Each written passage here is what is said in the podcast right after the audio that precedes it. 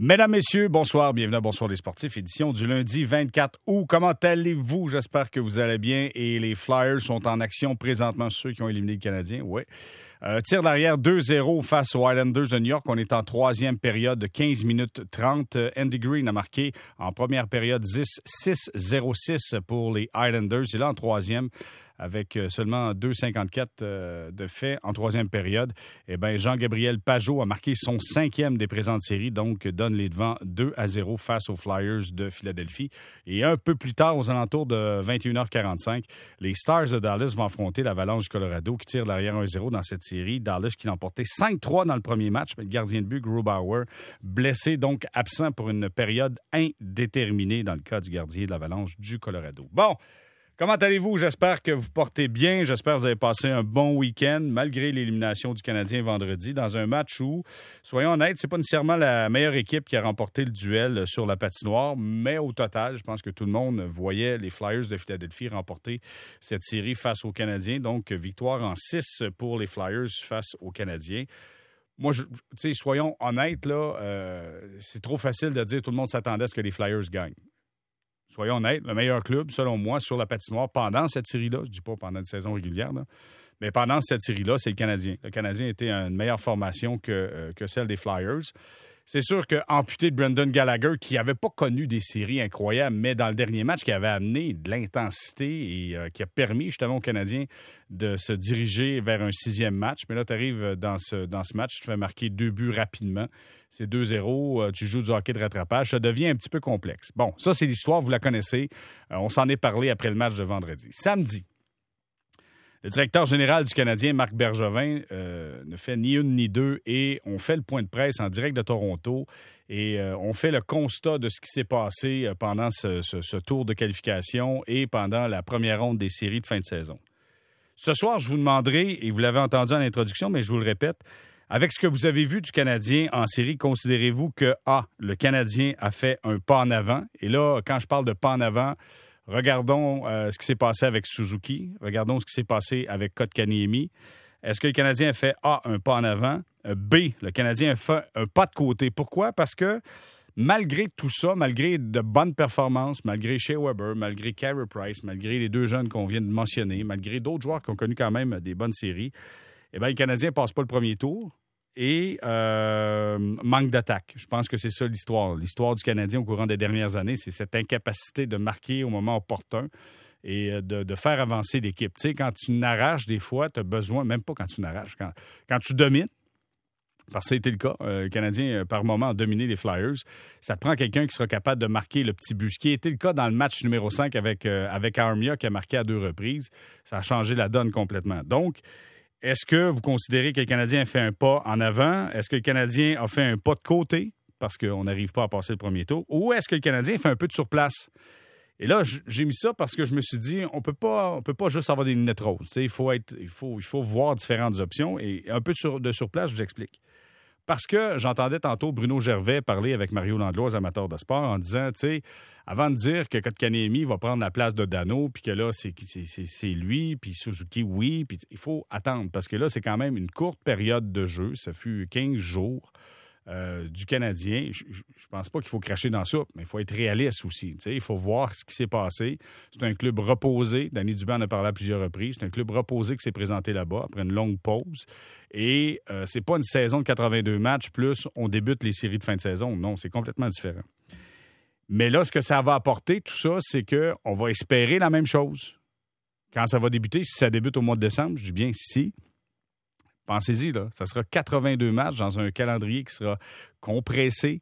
On aura besoin d'aller chercher du support à Carey Price. On aura besoin d'avoir des joueurs qui, euh, à tour de rôle, vont amener une production offensive pour pas laisser toujours ça dans les mains de Gallagher ou de Tatar ou euh, de Drouin ou de, ou de Domi, parce que Domi est encore sous contrat techniquement, parce que le DG a dit ça, sous contrat techniquement, toujours avec le, Canadien, malgré que l'histoire, je voyais sur les réseaux sociaux, Max Domi qui a enlevé dans son dans son profil Twitter euh, canadien de Montréal. C'est ça. Qu'est-ce que vous voulez dire de plus? C'est son choix. Enlevé. Mais honnêtement, je dis Max Domi. Euh, OK, sur le quatrième trio, si je suis Max Domi, je suis pas trop content, honnêtement. Ça se peut, ça se peut que je sois pas content. sais, ça se peut que je sorte de là, j'appelle mon agent, puis je suis pas content. Mais ça se peut aussi que quand on me donne l'opportunité de revenir sur un trio plus offensif, ce qui était le cas dans les deux derniers matchs, ça se peut que j'en donne un peu plus que ça. donc, à la limite, je dirais Max Domi, c'est peut-être lui qui doit. Il faut qu'il se regarde en premier. je pense. Là. Je dis pas qu'on. On n'a pas mis des bâtons dans les roues pour les deux derniers matchs. Avant, ça n'a pas été facile, je suis d'accord. Il a gardé quand même une bonne attitude. Mais en quelque part, c'est lui qui responsable de sa performance sur la patinoire. Ça, c'est mon point de vue. Bref, on aura l'occasion d'y revenir. Et euh, donc, euh, quand je parle de également, euh, est-ce que le Canadien a fait un peu de surplace? C'est que là, vous voyez ça, vous vous dites, OK, là, on a une performance éclatante, on bat les pingouins, on s'en vient contre les Flyers, on, trouve le moyen de peut-être manquer d'opportunisme, mais on, on, compétitionne contre les Flyers de Philadelphie. Là, les attentes pour l'année prochaine, c'est quoi? Wow! C'est quoi? Il faut être réaliste. Je rappelle, il faudra être réaliste parce que jouer en série. D'ailleurs, j'ai sorti un extrait de Marc Bergevin qui explique c'est quoi le jeu en série, puis vous allez comprendre. Vous allez comprendre qu'est-ce que ça veut dire jouer en série de fin de saison. Mais question de mettre la table à notre soirée de conversation, j'ai sorti quelques extraits du point de presse de samedi et par la suite, ça sera à votre tour. Aux alentours de 21h30, là, on va prendre des appels. Je vous le dis, je vous invite, puis je, le sais que je le répète à chaque soir, mais c'est important pour nous. Si vous n'avez jamais téléphoné, appelez-nous. Vous avez regardé assurément la série, vous avez peut-être écouté le bilan en fin de semaine, vous avez lu le bilan du Canadien. Eh bien, ça sera à votre tour de faire votre, votre propre bilan. Mais euh, tout ça, ben, il faut commencer avec l'information du factuel. Donc, Marc Bergevin a parlé euh, samedi, entre autres, euh, d'avoir accès aux séries parfait. Plusieurs, on, disait, souvenez-vous, avec la loterie, Alexis Lafrenière, on n'a pas été capable d'avoir la loterie. Fait donc, la question était posée, faire les séries ou améliorer ton sort au repêchage? L'expérience euh, de nos jeunes joueurs, puis la façon qu'ils nous ont démontré euh, leur progression est à pas de prix. Alors, de reculer de 7 choix, écoute, c'est un prix vraiment petit à payer. Il y a des joueurs qui sortent 8, qui, il y a des joueurs qui sortent 18, puis le, joueur qui est sorti au 18e rang est meilleur que le joueur du. Alors, euh, il, y a, une démarcation dans un repêchage, puis ensuite, c'est les joueurs, écoute, c'est le choix de l'équipe, ce qui aime le mieux. Puis, euh, écoute, on, est confortable qu'on pourrait peut-être avoir le même joueur à 9 qu'on aurait à 16.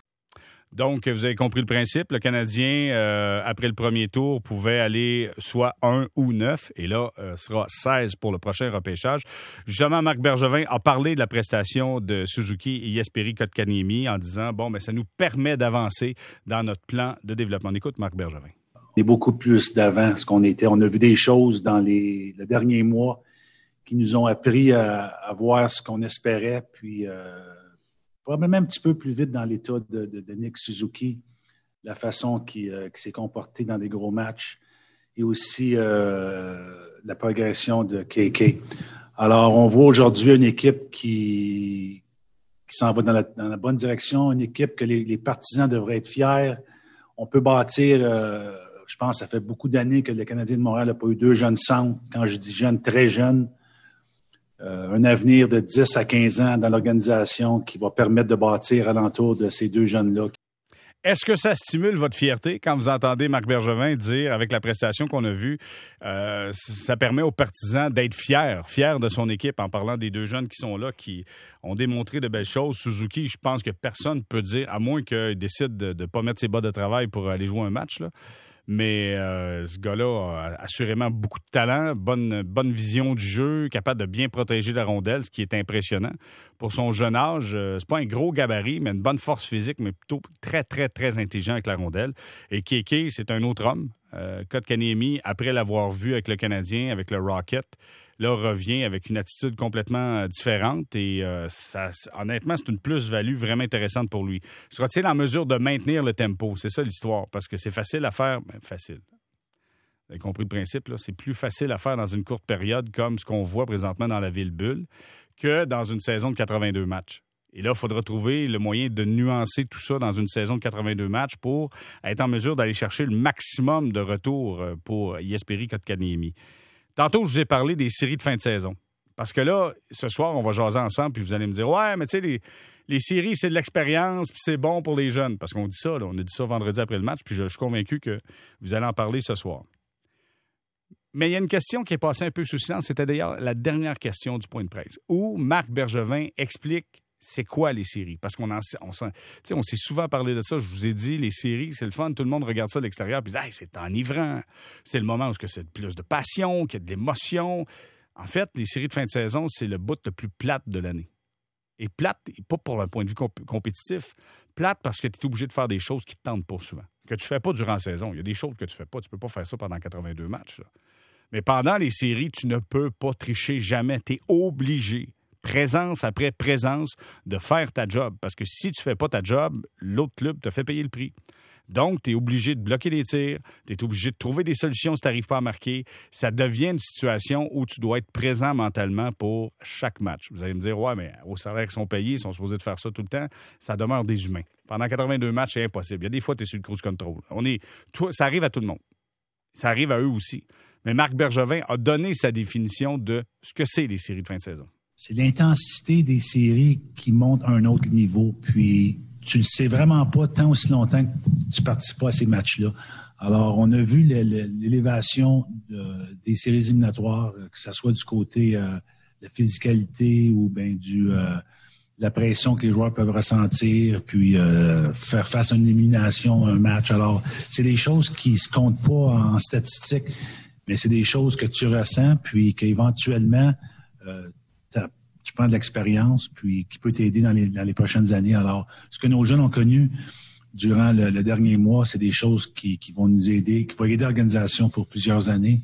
Entre autres, euh, nos, jeunes. Il ne faut pas oublier aussi, on, avait un jeune ici, euh, Romanov, qui a passé le, dernier, mois ici, qui a beaucoup pris de l'expérience juste en étant avec euh, près, de l'équipe. Alors, on s'attend des belles choses de lui dès la saison prochaine. Donc, vous comprenez, ce qu'on a vécu, ben, c'est en banque, on met ça dans la poche arrière, puis là, on a un peu plus d'expérience dans la Ligue nationale. Sauf que, sauf que, on n'a pas connu la vraie expérience des séries de fin de saison, c'est-à-dire aller jouer un match à Philadelphie.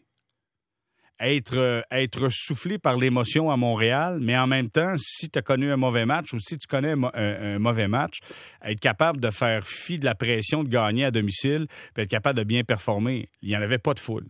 C'est pour ça c'est un, super beau laboratoire là-bas. Quand on dit une ville bulle, mais c'est vrai que c'était sous une bulle.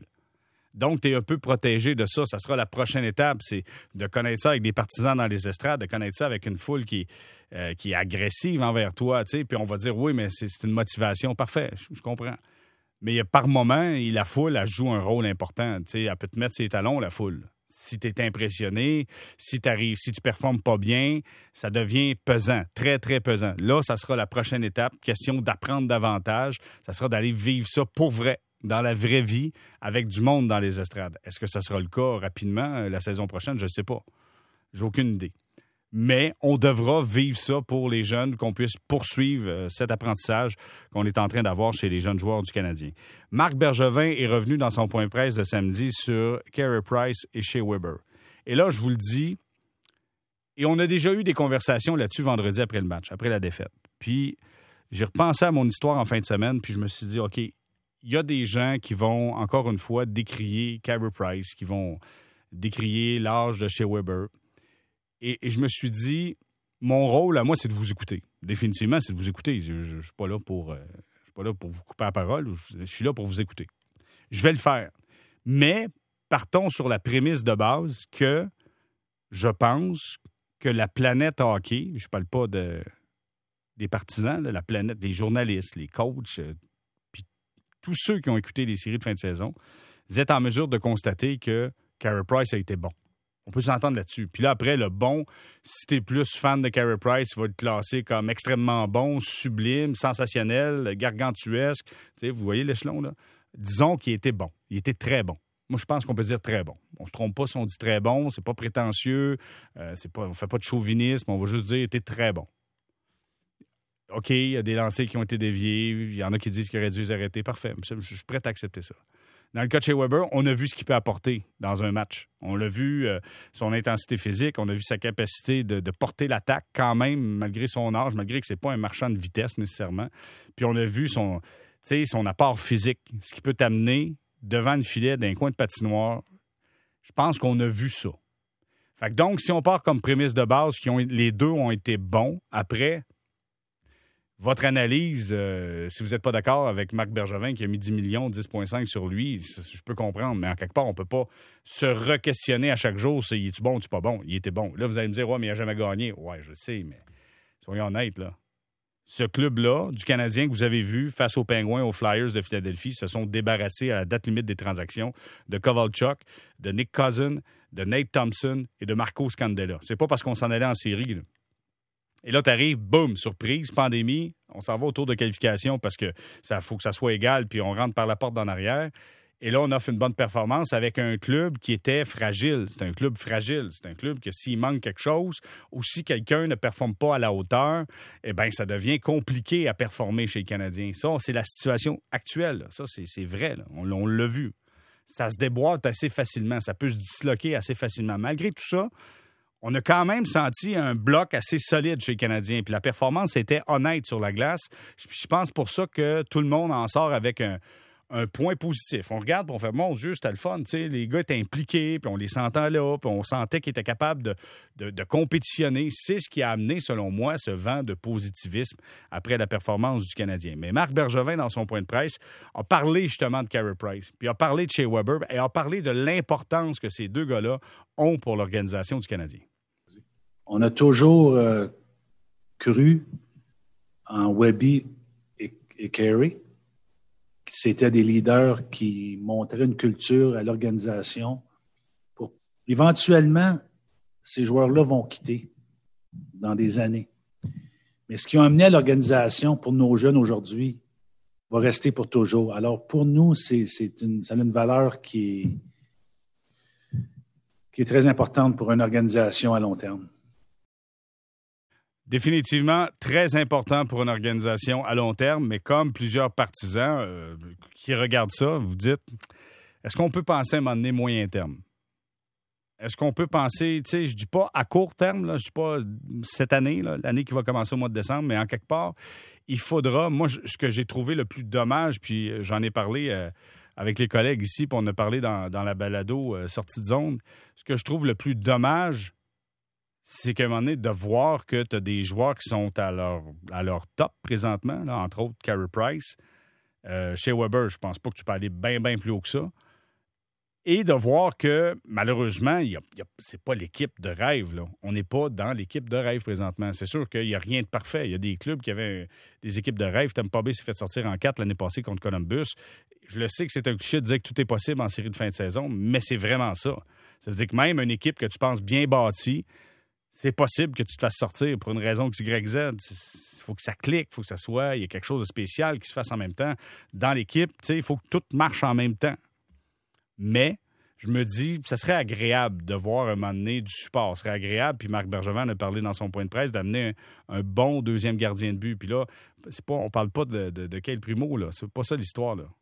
Euh, excusez. On parle pas de Caden Primo, là. De venir. Euh, un jeune qui est là pour euh, apprendre. Non, non, non. Laisse-le avec le Rocket.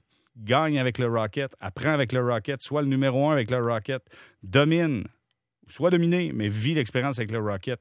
Amène un gars de la Ligue nationale qui est capable de donner des matchs, des victoires aux Canadiens. C'est le problème depuis combien d'années? On a besoin d'un bon deuxième gardien de but. Oui, ça va coûter cher au poste de gardien de but.